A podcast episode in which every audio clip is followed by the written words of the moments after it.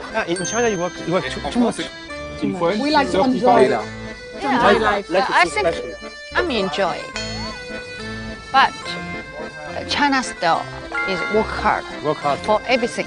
The, the China style, no, the Chinese style 形容词，Chinese style 形容这个 style 这个形式方式，对不对？嗯，好，第二个，But the Chinese style is to work hard, or the Chinese style is working hard。